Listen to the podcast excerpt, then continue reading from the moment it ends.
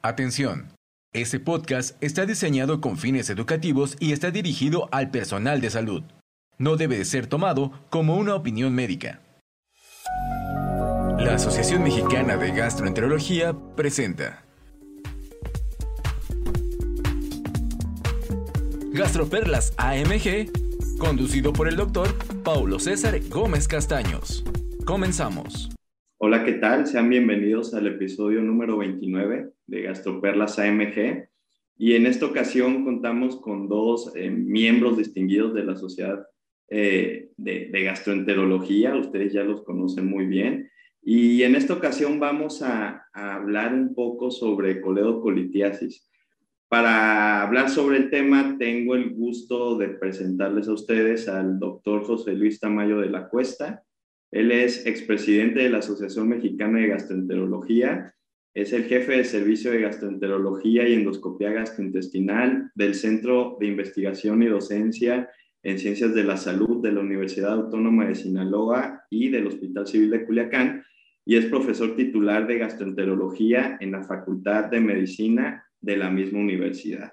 También contamos con la presencia del doctor Aurelio López Colombo, él también es es expresidente de la Asociación Mexicana de Gastroenterología, es gastroenterólogo y endoscopista y actualmente ejerce su práctica médica en el Hospital Ángeles de Puebla. Muchas gracias por acompañarnos. Hola José Luis, hola Paulo, es un gusto estar con ustedes, es un placer verdaderamente y sobre todo hablar de este tema que es tan interesante y nunca deja de ser actual.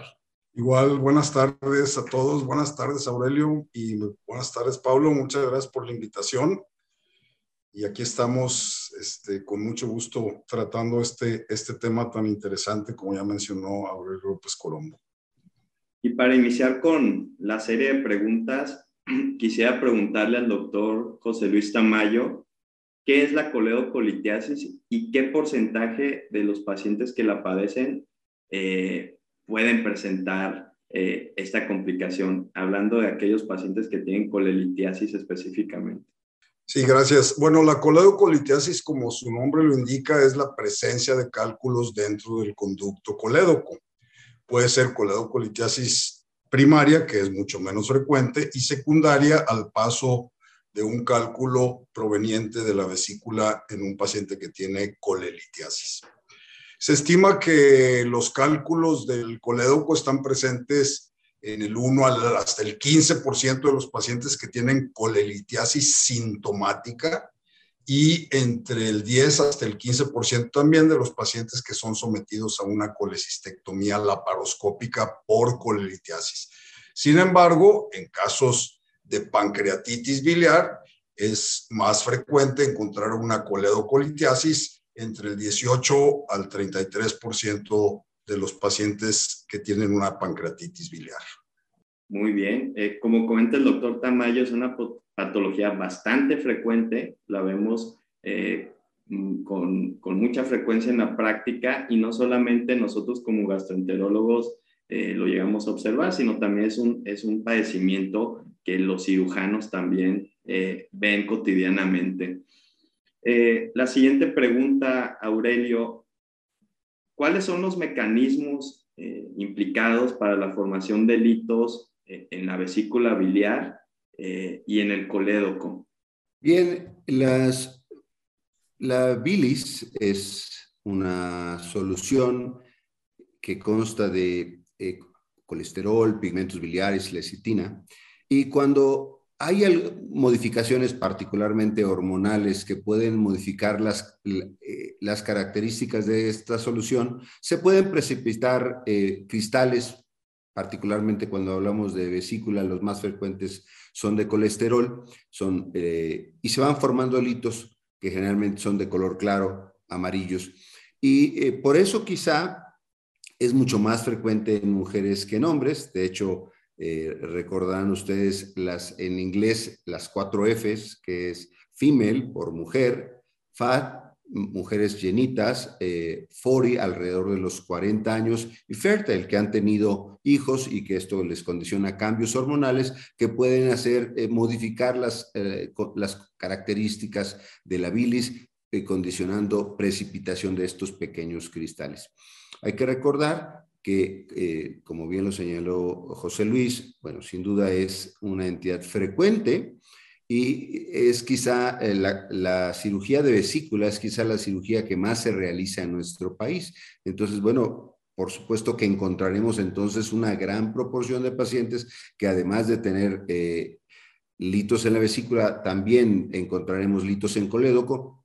De estas cirugías, como bien lo señaló eh, José Luis, un 10% tendrán coledocolitiasis. Con respecto a la coledocolitiasis, eh, bueno, la mayor parte, 85% de los casos, se deben a litos que han eh, pasado de la vesícula al conducto colédoco. Sin embargo, existe coledocolitiasis primaria.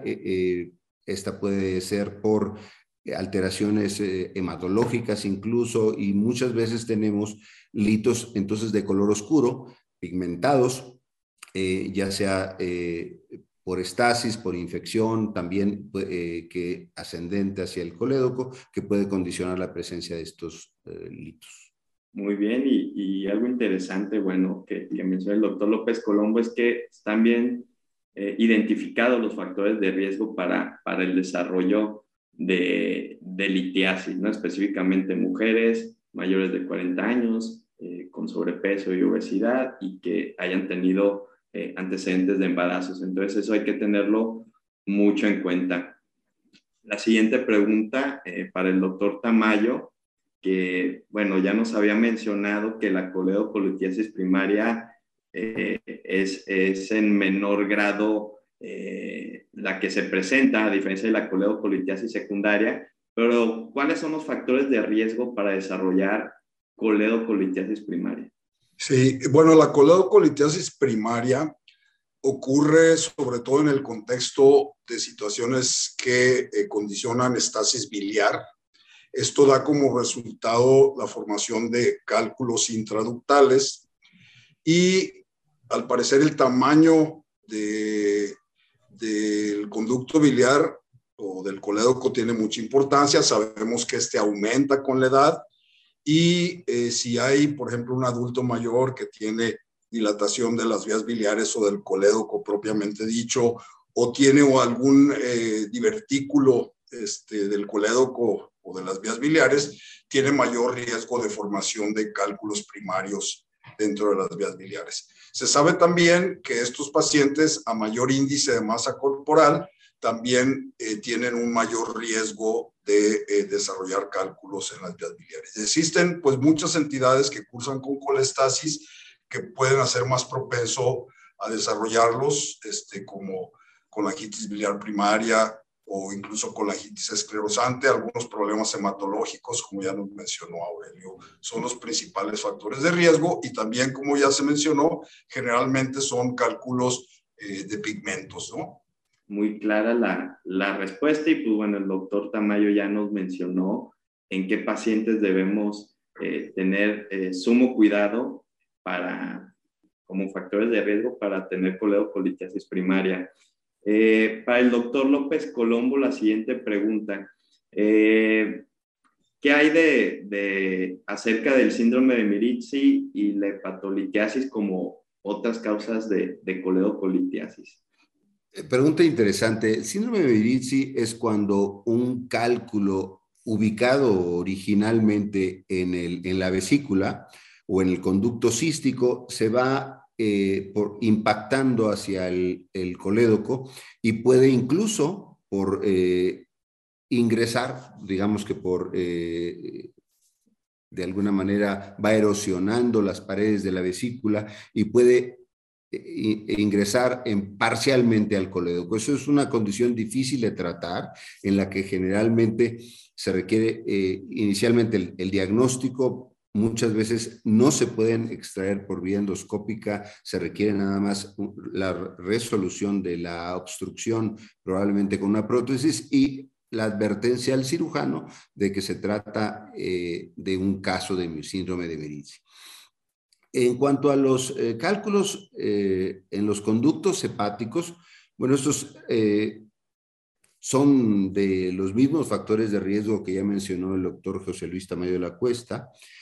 pero sin duda son técnicamente más difíciles a veces de extraer y, a veces se requieren eh, abordajes con mayor tecnología para resolverlos. Muy bien, también hay que, bueno, siempre tomar en cuenta también estas dos causas eh, como probables factores para desarrollar coledocolitiasis. Ahora, para el doctor Tamayo, la siguiente pregunta. ¿Cuáles son las complicaciones que, que puede presentar un paciente que tiene coledocolitiasis?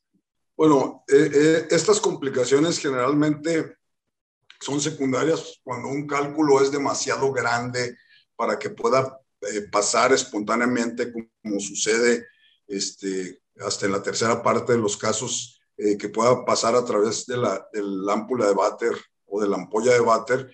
Estos permanecen a nivel del conducto colédoco-distal y esto va a ocasionar obstrucción, va a, va a ocasionar una ictericia obstructiva y esto puede provocar pues lo más grave y lo que más tememos que es una pancreatitis aguda, una pancreatitis aguda biliar, hepatitis y como consecuencia de esta obstrucción pues el, el desarrollo de una colangitis ascendente que es pues el evento más temido por todos los médicos y sabemos que es algo que puede tener este, un riesgo muy, muy elevado, incluso de mortalidad.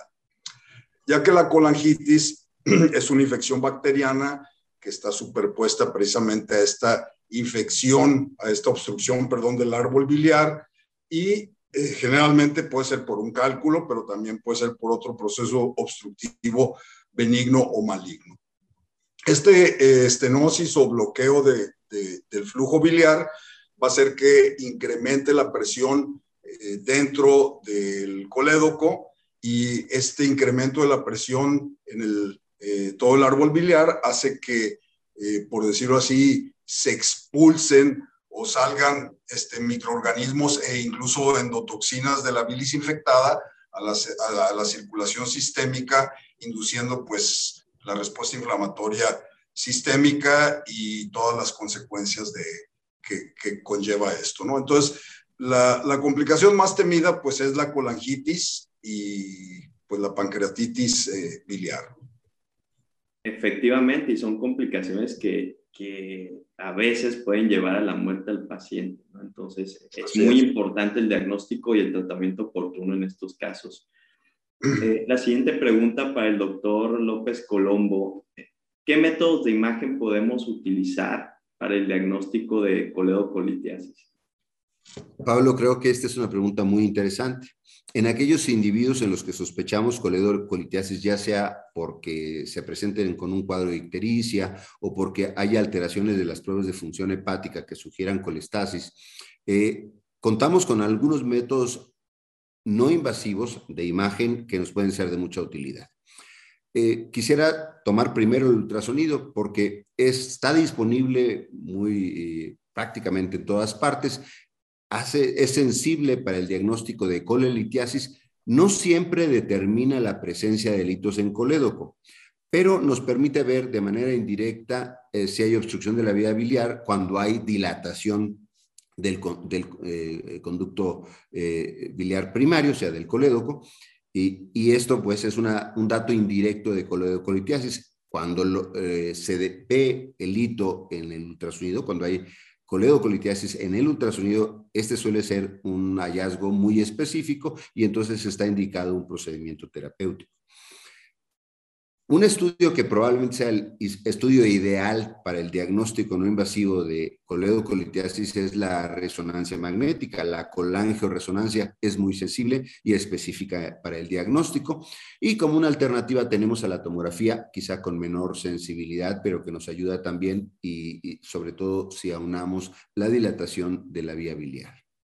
Muy bien, eh, una muy buena respuesta y recordar, estos son métodos eh, no invasivos, bueno, a excepción del ultrasonido endoscópico, pero eh, aquí la importancia de, mencionar esto es que eh, la CPRE no se utiliza ya con fines diagnósticos, sino con fines meramente terapéuticos. Entonces, eso hay que tomarlo en cuenta.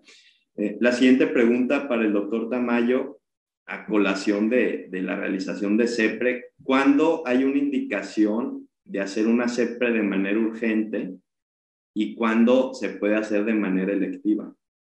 Yo también considero que esta es una pregunta muy importante, Paulo, porque cuando los pacientes llegan a emergencias con un diagnóstico de probable coledocolitiasis con o sin pancreatitis, con o sin colangitis, lo primero que quieren es que les hagamos una CEPRE incluso antes de demostrar si realmente existe coledocolitiasis o existe pancreatitis.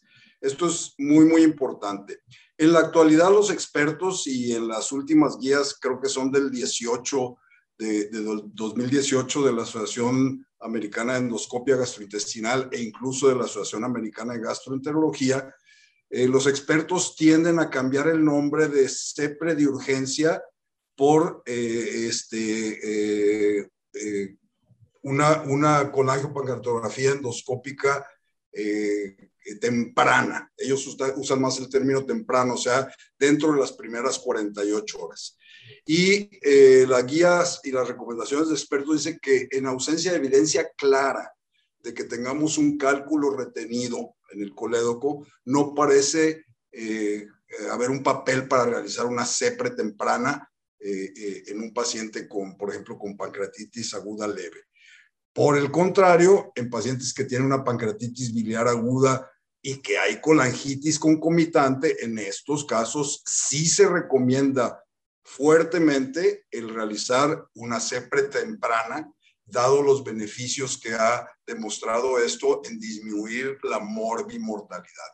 Entonces, eh, eh, pacientes, por ejemplo, que tienen colitiasis sin pancreatitis y que no hay una obstrucción o que sospechemos que esté impactado el cálculo, esto se puede realizar, pues hay que hacerlo lo antes posible, pero tempranamente sería menos de 48 horas. Pero cuando hay colangitis, esa es la única indicación de urgencia, entre comillas. Gracias, doctor Tamayo. Muy claro, ¿no? Cuándo hay que hacerla de manera temprana y cuándo podemos hacerlo de una, de una forma electiva. Eh, para el doctor López Colombo, la siguiente pregunta. Eh, ¿Cuándo hay que realizar una CEPRE en el contexto de, de un paciente con coledocolitiasis y colelitiasis?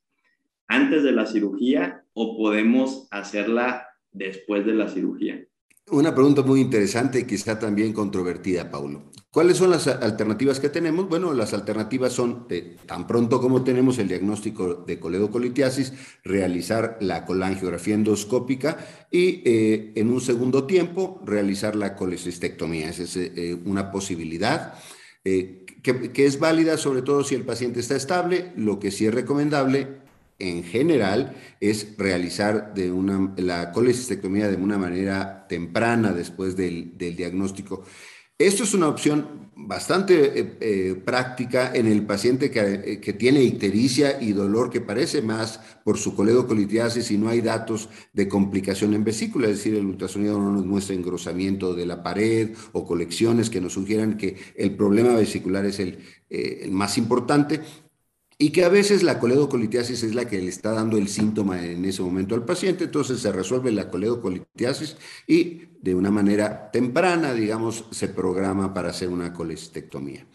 Cuando el paciente eh, ha sido evaluado por el cirujano y diagnostica eh, coledocolitiasis, además de colelitiasis en un paciente que está relativamente estable y que está pensando operarlo, las alternativas son igual, hacerla CEPRE primero, o algunos de ellos prefieren hacerla en el mismo tiempo quirúrgico. Esto porque les permite ahorrar recursos porque se utiliza la sala una sola vez, se resuelve en un mismo momento.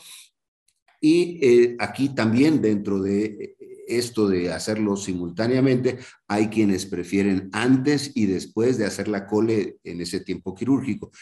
Obviamente las ventajas de hacerlo antes es poder determinar si, si va a ser posible o si es una, eh, tiene situaciones difíciles, complejas y que no permitan resolver la, la por vía endoscópica. Y eh, la ventaja de hacerlo después, sobre todo si el endoscopista eh, es de mucha confianza del cirujano, que eh, resuelve el 95% de los casos, como señalan las guías, es que no tiene tanto aire en el intestino, no queda con tanto aire en el intestino el, paciente, entonces técnicamente para el cirujano es mejor. Muchas veces se hace después, más que nada porque no se realiza el diagnóstico de coledocolitiasis eh, cuando se hace una colecistectomía. Hay pacientes que en efecto eh, pueden no haber tenido ni ictericia ni alteraciones de las pruebas de función hepática previo a su cirugía, se le realiza una cirugía eh, electiva como se le realiza a la mayor parte de las personas, pero a lo mejor en algunas ocasiones un lito que estaba en el cístico pasa al colédoco y después de la cirugía empieza a haber un cuadro de ictericia o alteración de las pruebas de función hepática, entonces se hace después. Creo que eh, el contexto del paciente va a dictar en muchas ocasiones cómo lo vamos a hacer y siempre con una adecuada comunicación entre endoscopista y cirujano. Sí, muy clara la respuesta. Eh, todo va a depender de el contexto de cada paciente y hay que individualizar cada caso. Eso, eso quedó muy claro. La siguiente pregunta eh, para el doctor Tamayo, ya hablamos, eh, ya estamos hablando de, de CPRE y, sabemos el riesgo eh, de, pancreatitis por CPR, sabemos que es una complicación por el procedimiento. ¿Cómo podemos prevenir una pancreatitis por CPR? Bueno, a mí ya en el tiempo que llevo como gastroenterólogo y haciendo también este, endoscopia, eh, pues me han tocado el desarrollo de varios o los estudios de varios métodos para prevenir esta complicación este, tan temida, eh, pues por los que hacemos eh, CEPRE eh, posterior al procedimiento. Y ha habido desde canular el pancreático y poner una endoprótesis en el conducto pancreático principal, este, la hidratación venosa vigorosa con soluciones, sobre todo Ringer lactado, en fin, eh, poner spray eh, de eh, adrenalina o epinefrina al 1 por, por 10 mil directamente en, en, donde se hizo la esfinterotomía. Y pues lo que todos utilizamos yo creo que es la indometacina, 100 miligramos de indometacina rectal por supositorio, que son los métodos que se utilizan para reducir la pancreatitis. Creo que después del, de ese ensayo multicitado histórico que se publicó en New England Journal of Medicine en el 2012, donde se comparó un grupo de pacientes que habían recibido únicamente la indometacina rectal y otros que además de la indometacina se había eh, colocado una endoprótesis en el conducto pancreático. Y ustedes recordarán que en este estudio pues se demostró que a los que, que no hubo ninguna ventaja de la colocación de la endoprótesis eh, más indometacina que en los que recibieron indometacina solamente, que de hecho fue menor el porcentaje de pancreatitis posepre en este grupo con pura indometacina. Eh, en la actualidad eh, se está corriendo un, un estudio, o el, el SBI trial, que es precisamente stent versus indometacina, en nueve centros de experiencia, de referencia en los Estados Unidos de Norteamérica. El propósito de estos investigadores es reclutar a 1.300 eh, pacientes, 650 eh, en cada grupo, y pues espero que pronto, eh, igual, dándoles pura indometacina vía rectal o indometacina con, un, con colocación de una prótesis en el conducto pancreático principal. Sin embargo, pues hasta donde yo sé, no sé, Aurelio, si ya hay algún resultado eh, eh, interino de este, de este eh, estudio, pero creo que todavía no se publica nada al respecto y esperemos que esto nos traiga, nos aclare más. Pero hoy por hoy yo creo que lo que utilizamos todos es el supositorio de indometacina o se puede recomendar otro antiinflamatorio no esteroideo, sin embargo, pues por lo general nosotros utilizamos indometacina. Muy bien, quedó muy claro, bueno, las opciones de, profilaxis eh, para pancreatitis post-CPRE. Y, bueno, ya entrando en el tema de, complicaciones, eh, la siguiente pregunta para el doctor López Colombo. Además también de la, de la pancreatitis post-CPRE, ¿qué otras complicaciones eh, se pueden tener por la realización del procedimiento y, cómo se pueden tratar estas complicaciones. Las complicaciones más, más frecuentes eh, básicamente siempre describimos tres. La más frecuente, bueno, ya la tocó el eh, José Luis, que es la pancreatitis, que se presenta entre el 5 y el 10% de los casos. Pero eh, otras dos, que afortunadamente son de mucho menor frecuencia y probablemente menos del 1%, son perforación, que es la más temida, y también hemorragia, que quizá es más frecuente, pero con un manejo que generalmente nos permite resolverla más fácilmente. La hemorragia, bueno, se trata eh, con inyección de una solución de epinefrina eh, la mayor parte de las veces. Eh, hemorragias difíciles de tratar requieren otros abordajes como colocación de prótesis, como insuflación de un balón de dilatación para cohibir la hemorragia, pero estos suelen ser eh, digamos, casos bastante más raros. Lo más frecuente es una hemorragia que puede presentarse en el momento de la CEPRO o incluso de manera tardía y que eh, la mayor parte de las veces se resuelve con la inyección de una solución de epinefrina, algunas veces con métodos mecánicos. La perforación, sin duda, es la complicación más temida porque eh, pues requiere a veces de procedimientos quirúrgicos complejos y donde la mortalidad por el procedimiento aumenta. Eh, algunas veces el manejo puede ser conservador en pacientes que eh, tienen perforaciones muy pequeñas.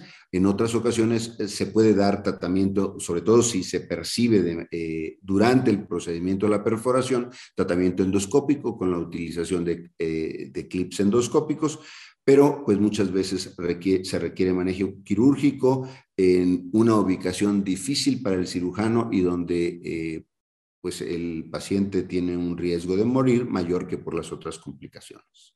Muy bien, y, afortunadamente, como comenta el doctor López Colombo, pues son eh, muy poco frecuentes estas complicaciones.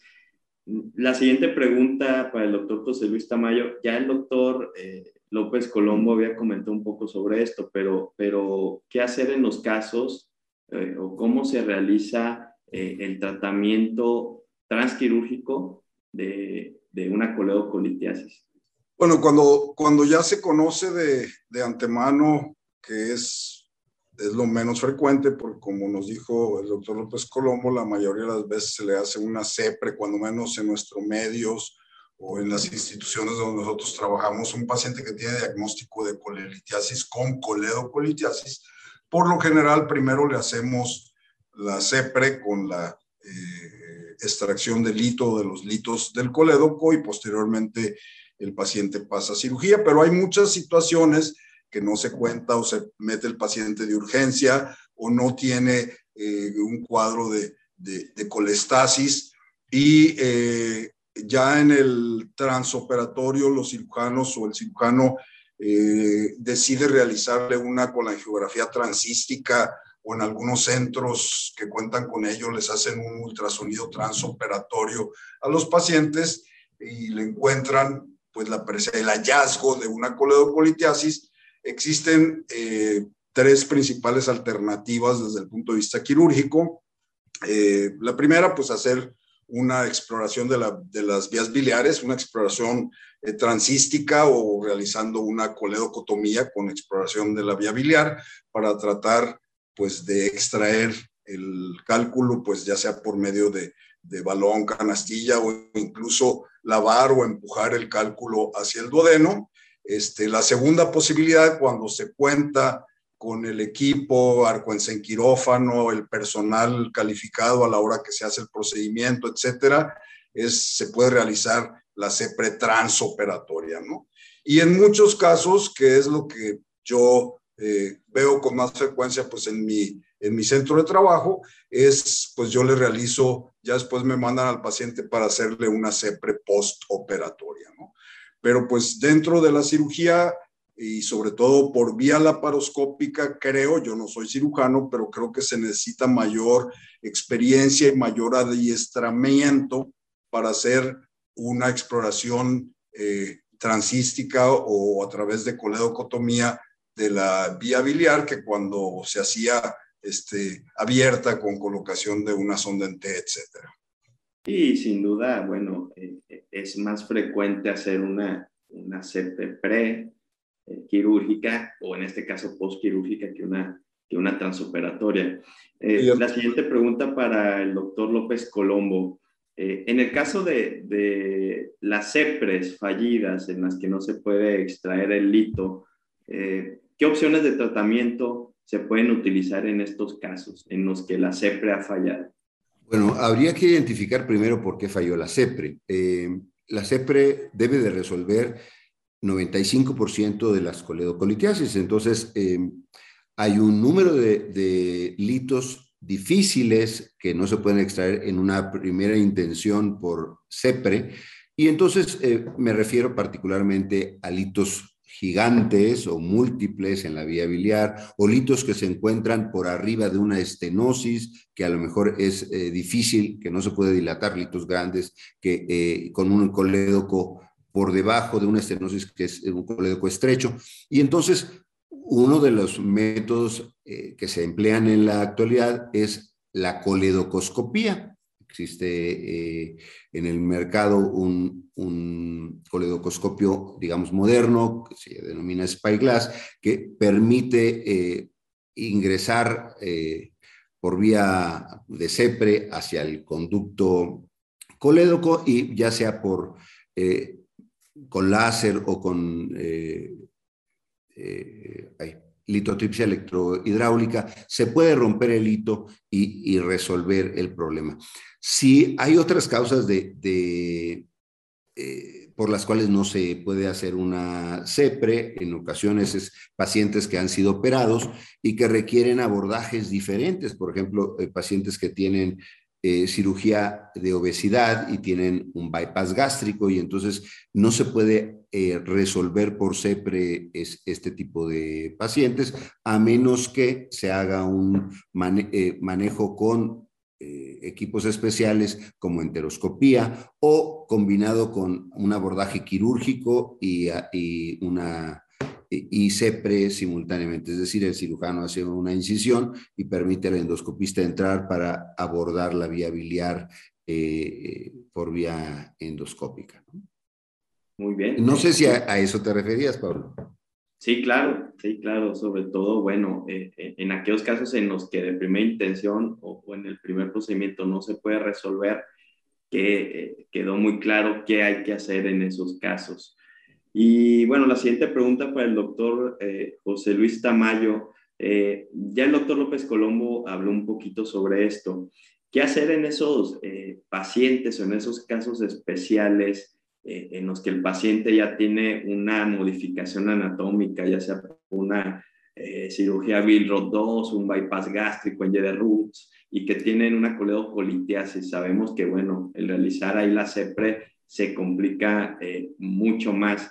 ¿Qué opciones tenemos en esos pacientes? Sí, esta situación es algo que, que vemos con más frecuencia cada vez, sobre todo por la cirugía de, gástrico, bypass gástrico, la cirugía bariátrica o la cirugía metabólica, ¿no? que cada vez se hacen con más y más frecuencia en todos los sitios, tanto públicos como privados. ¿no? Y, es, y es una situación que nos encontramos con mucha frecuencia porque, como sabemos, muchas veces el paciente al bajar súbitamente de peso, que es, es otro factor de riesgo para hacer colelitiasis, puede tener una coledocolitiasis. Sin embargo, pues hay otras situaciones que es, eh, por otros motivos que se hace un bilrodoso, pacientes incluso que tienen trasplante de hígado o que tienen un, un Whipple, también eh, existe una modificación importante eh, anatómica donde un duodenoscopio convencional pues no es fácil acceder hacia,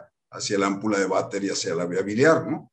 Entonces, existen varias alternativas eh, en los sitios donde se cuenta con todo eh, el instrumental para esto, pues eh, inicialmente lo que hacían es hacer un, una CEPRE, pero con un enteroscopio auxiliado o a través de un sobretubo o con un enteroscopio de doble balón con el cual pues estos instrumentos miden dos metros o más. Es posible acceder hacia, hacia duodeno y, hacia la, la, papila de váter, ¿no?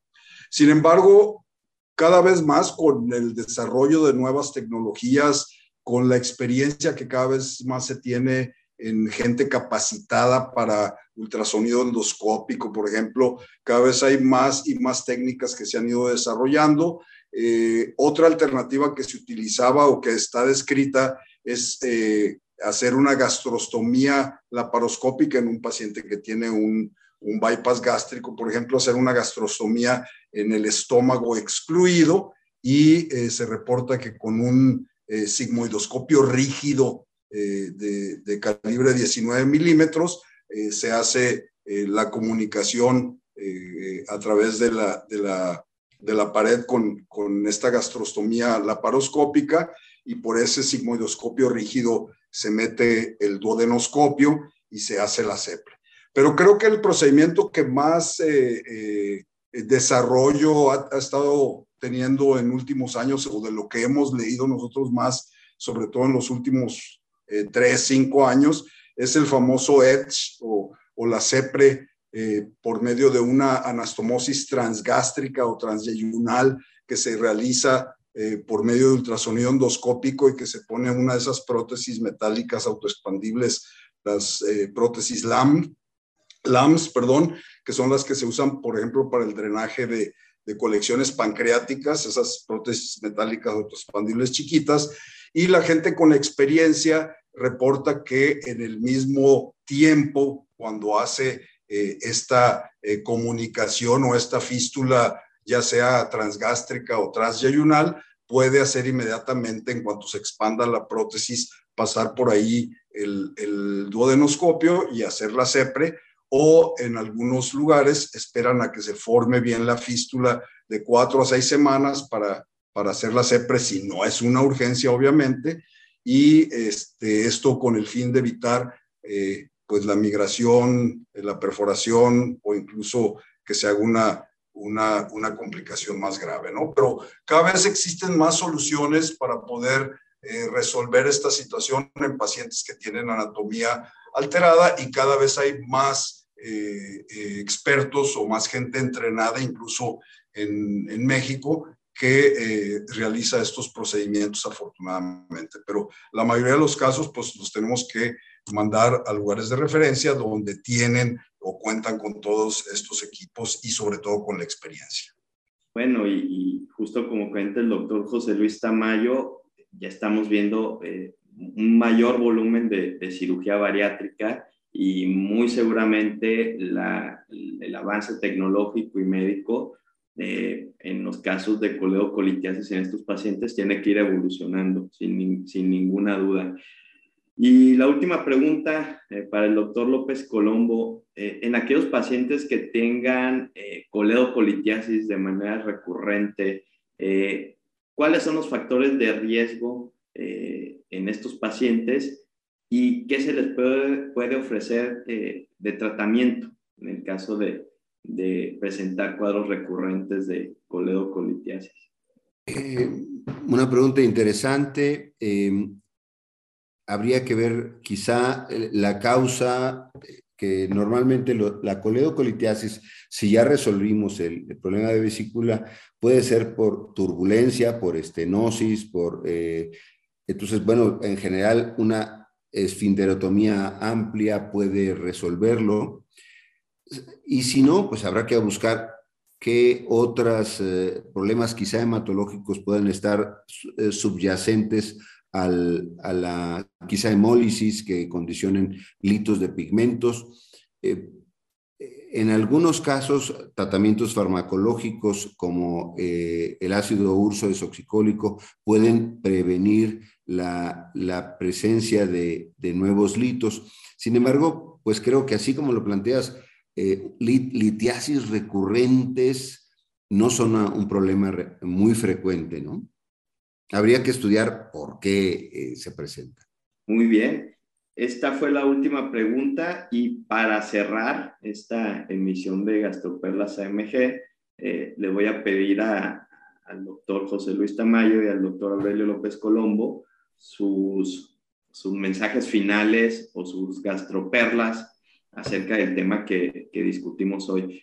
Iniciamos con el doctor José Luis Tamayo. Bueno, primero agradecerte a ti, Paulo, y agradecer a la Asociación Mexicana de Gastroenterología, al doctor Marco Lira, su presidente actual, la oportunidad de estar aquí compartiendo contigo y con Aurelio en, esta, en este tema tan interesante en Gastroperlas. Eh, mi conclusión es que es algo frecuente eh, la coledocolitiasis, que puede tener complicaciones muy graves como la colangitis o la pancreatitis biliar, que siempre debemos de trabajar en equipo, ya sea el cirujano, el endoscopista, sea cirujano o sea gastroenterólogo, el internista o intensivista en muchos de los casos, y algo que también se ha unido últimamente al equipo es el radiólogo intervencionista, que nos ayuda muchísimo, como nos dijo Aurelio, en ocasiones cuando hay una canulación difícil, puede pasar él una guía por punción transhepática, hacer un rendezvous y un drenaje biliar, o sea, muchos, muchos. Entonces, esto es un trabajo en equipo. Eh, recordar que eh, no hay, este, de acuerdo a la, opinión de expertos, no hay CEPRES de urgencia, sino CEPRES tempranas y la indicación principal es la presencia de colangitis, ¿no? Obviamente hay que evaluar cada caso, hay que recordar los criterios de gravedad eh, de las guías de Tokio, pero este, hay que evaluar cada caso en individual y ver cuál es el mejor, la mejor opción de tratamiento, porque también este, hay de, de complicaciones eh, propias del problema a complicaciones propias del procedimiento, como mencionó el doctor López Colombo. Y muchas gracias. Pablo, pues para mí también ha sido un honor participar en estas gastroperlas y estoy muy agradecido contigo como coordinador de, de esta sección de, y con el doctor Marco Lira, nuestro presidente, por la invitación. Y creo que eh, José Luis ha descrito muy bien, yo quizá diría algunos aspectos sobre el diagnóstico. Ictericia, eh, sobre todo en pacientes no niños o no jóvenes, hay que pensar en coledocolitiasis porque todavía nos encontramos quienes de inicio piensan en hepatitis y que, eh, bueno, desafortunadamente a veces eh, perdemos una oportunidad de tratamiento eh, rápido. entonces, bueno, considerar el diagnóstico, que es una entidad bastante frecuente, considerando que la colecistectomía es la cirugía más frecuente y en aproximadamente 10% de, por ciento de los pacientes con, con colelitiasis van a tener también coledocolitiasis sin duda es muy frecuente. El tratamiento, creo que el tratamiento de primera línea es la colangiografía endoscópica, pero sí requiere primero tener muy bien y muy clara la indicación. O sea, una CEP es un procedimiento terapéutico, como bien lo señalaste tú, no diagnóstico, que debe resolver una gran parte de los, eh, eh, las eh, coledocolitiasis, pero siempre cuando se hace por alguien que tiene experiencia, que, que además de la indicación precisa, utiliza la técnica adecuada y como bien lo señaló eh, José Luis, los métodos para prevenir la complicación más común, que es la pancreatitis, como es hiperhidratación, como es indometacina rectal, que son los más frecuentemente utilizados. Todavía, como él señalaba, la controversia sobre prótesis, que esas se emplean particularmente cuando de manera inadvertida se ha canulado muchas veces el conducto pancreático entonces se opta por quizá dejar una prótesis eh, en el conducto pancreático. Pero creo que eh, eh, con esto pues concluiría y agradezco la invitación nuevamente. Muchas gracias al doctor José Luis Tamayo y al doctor Aurelio López Colombo, su, gran aportación para, para este episodio. les agradezco nuevamente a nombre del, doctor Marco Antonio Lira, presidente de la Asociación Mexicana de Gastroenterología y del Comité de Difusión eh, haber aceptado la invitación. Y también agradezco a todos ustedes por su, por, por su sintonía. Estén al pendiente de los próximos episodios de Gastroperlas AMG y eh, nos vemos eh, en la próxima emisión. Hasta luego. Gracias. Muchas gracias. Muchas gracias. Esto fue Gastroperlas AMG. Los esperamos en la próxima emisión. La Asociación Mexicana de Gastroenterología presentó. Atención. Este podcast está diseñado con fines educativos y está dirigido al personal de salud. No debe de ser tomado como una opinión médica.